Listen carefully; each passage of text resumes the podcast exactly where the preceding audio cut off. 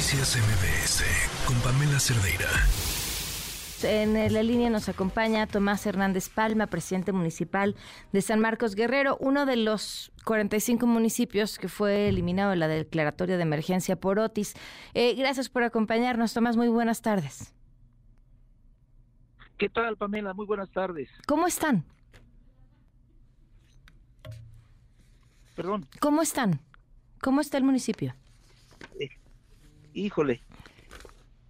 Eh, pues bueno, en lo general, eh, bien, Pamela, pues hay que ser honestos también para reconocer que San Marcos fue afectado no de la dimensión o el tamaño que Acapulco, pues Acapulco prácticamente no existe, hay que decirlo con la que es. Eh, y San Marcos pues está, está trabajando ya en forma adecuada, quedamos aislados, marginados, muchas comunidades, por el deslave de muchos los ríos crecidos, acúmulo de, tierra y arena en, los vados que sobre esos ríos había, y, eh, pero árboles derribados, eh, pero nos dimos a la tarea desde el primer momento que pudimos para poder eh, librar a nuestra gente que se había quedado marginada. Pero bueno, pues hay daños que no tengo la posibilidad de atender, que en su oportunidad hemos hecho el conocimiento de la gobernadora, este y que lamentablemente pues creo que no no mereció atención o consideración del gobierno federal. ¿Qué daños son estos que dice que no puede atender? Eh, híjole, un, un, puente de 35 metros lineales aproximadamente que fue socavado al eh, arrastrar tanta agua al río. Eh, debo decirte que alcanzó el agua sobre el, puente pasar a casi un metro arriba de, donde estaba el, el, puente y por tanto, bueno, pues eh, sufrió un socavón en uno de sus extremos. Eh, naturalmente que no puedo tener marginado a mi gente, no tengo maquinaria, Pamela, y es escaso el recurso que tengo, pero tengo mucho compromiso con mi pueblo y nos ocupamos de pedir la solidaridad, en algunos casos la tuvimos, en otros más tuvimos que rentar maquinaria para, para aplicarnos y ese socavón mm, rellenarlo con tierra de manera provisional, vaya, pero pero no, no, no garantiza de que si otra corriente de agua viene se mantenga. Entonces, pues requiere atención eh, pues, con mayor inversión. Eh, techumbres, eh, espacios educativos, techumbres que estaban en, jardines de niños, escuelas primarias, telesecundarias, pues ya no existen, están tirados, están en la cancha de usos múltiples y entenderás que así los niños no pueden estar ahí exponiéndose. No. Esos infantes eh, no pueden estar ahí y pues yo no tengo la capacidad técnica para, repito, retirarlo y sobre todo construir uno nuevo. Entonces, bueno, pues yo creo que eso merece la inversión del Estado, federal, gobierno federal, me ocupo porque el asunto es que de buenas a primeras y por la brillante idea de alguien, pues sencillamente nos quitaron eh, cuando somos colindantes con Acapulco, eh, Pamela, eh, mi municipio está pegadito pues a Acapulco. Entonces lo que le pasó a Acapulco, pues necesariamente algo tocó en San Marcos, no a toda la población, sí debo decirlo, eh, la mitad, digamos, de San Marcos, la parte poniente, eh, fue la que, la que salió eh, me, decía que habían quedado incomunicados. ¿Ya están comunicadas todas las comunidades? Ya, ya el día antier fue la última acción que emprendimos para liberar la última comunidad que sí había mucho escombro, mucha tierra sobre los caminos rurales eh, pero ya, ya hemos eh, logrado ese objetivo y, y sí también decirlo con el acompañamiento de mi pueblo, de mi sociedad, que entendió que la causa de ellos era mía, por supuesto, como gobierno encabezarla, pero yo solo no podía porque no, no he tenido el acompañamiento del gobierno del Estado, del gobierno federal. Y eh, ustedes eh, no han tenido suspensión de servicios, es decir, han logrado la recolección de basura y eso, y, me imagino la, los comercios para que la gente pueda comprar alimentos, ¿están disponibles? Es correcto, sí hemos estado trabajando en esa materia, los servicios no se han detenido, eh, el comercio ha estado funcionando, hemos sufrido escasez de víveres, sí, eh, porque pues eh, San Marcos como colindante que es de Acapulco ha servido justamente como el municipio que ha abastecido en poca eh, mm. proporción pero finalmente muchos acapulqueños han acudido a San Marcos para surtir su despensa Ahora, ¿a usted le informaron algo sobre esta inclusión y después exclusión de la declaratoria de emergencia? No, no, eh, pues debo decirte, y ustedes tienen los datos mejor que yo, porque he estado muy incomunicado, mi, mi tema de energía eléctrica es eh, intermitente todavía, la red telefónica eh, no es la adecuada, en este momento te estoy atendiendo porque estoy caminando de, de, Chilpancingo a mi municipio, mm. sobre carretera me, me agarras un área donde tuve una cobertura adecuada, pero bueno, entonces no, no, no tuve comunicación. Sí supe de primer momento, porque hice un reporte oportuno el día 26, y yo por escrito hice llegar a la gobernadora eh, un, pues un, reporte eh, preliminar de las afectaciones, y ahí estaban las viviendas que me habían reportado, y son más de 200, eh, el puente que hemos, del que hemos hablado y los techumbres, ya los habíamos considerado, pero también este, tuve contacto con su secretario particular, el secretario general de gobierno recibió la notificación por escrito que hice, el informe, y bueno, pues yo di por hecho que necesariamente teníamos que ser considerados. Eh, tuve la oportunidad de ser entrevistado por algunos medios de comunicación a través de una red satelital que pude conseguir para la telefonía y, creo que mi voz o no, pero lamentablemente no impactó lo necesario para sensibilizar la, determinación del gobierno federal. Entonces, eh, eh, la intervención de la gobernadora, sin duda alguna, hay que reconocerlo. Eh, en el anuncio original, ¿se acuerdan ustedes que no más venía de origen Acapulco y Coyuca?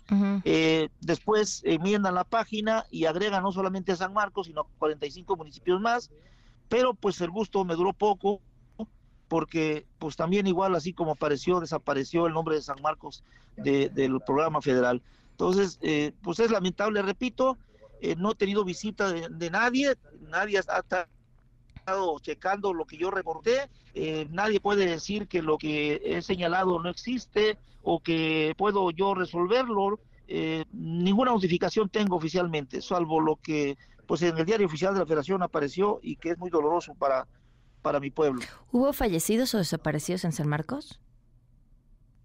no, no, Pamela, no. Y déjame decirte que por supuesto que si no nos aplicamos seguramente sí, porque una comunidad llamada Medanitos Perros de Agua, en donde 35 viviendas hay con material perecedero, eh, sus techumbres volaron.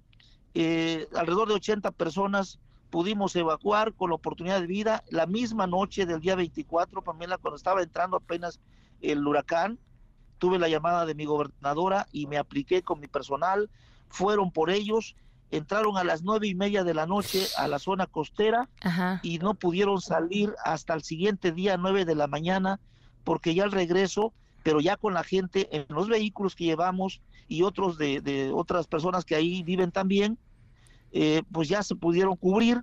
Los niños recién nacidos, una abuelita eh, con discapacidad ya, eh, pues ya la pudimos proteger pero me estoy imaginando el escenario crítico, no llegamos, esa gente sin cubierta sus casas, con aire, con lluvia, el frío, y al siguiente día sin poder salir, porque para que pudiera salir mi gente, tuvieron que cortar 70 árboles que sobre el camino cayeron, 8 kilómetros recorrieron, 8 kilómetros que lo recorres en 40 minutos, en tiempos ordinarios. ¿A qué hora le informaron y cómo de la peligrosidad de este huracán?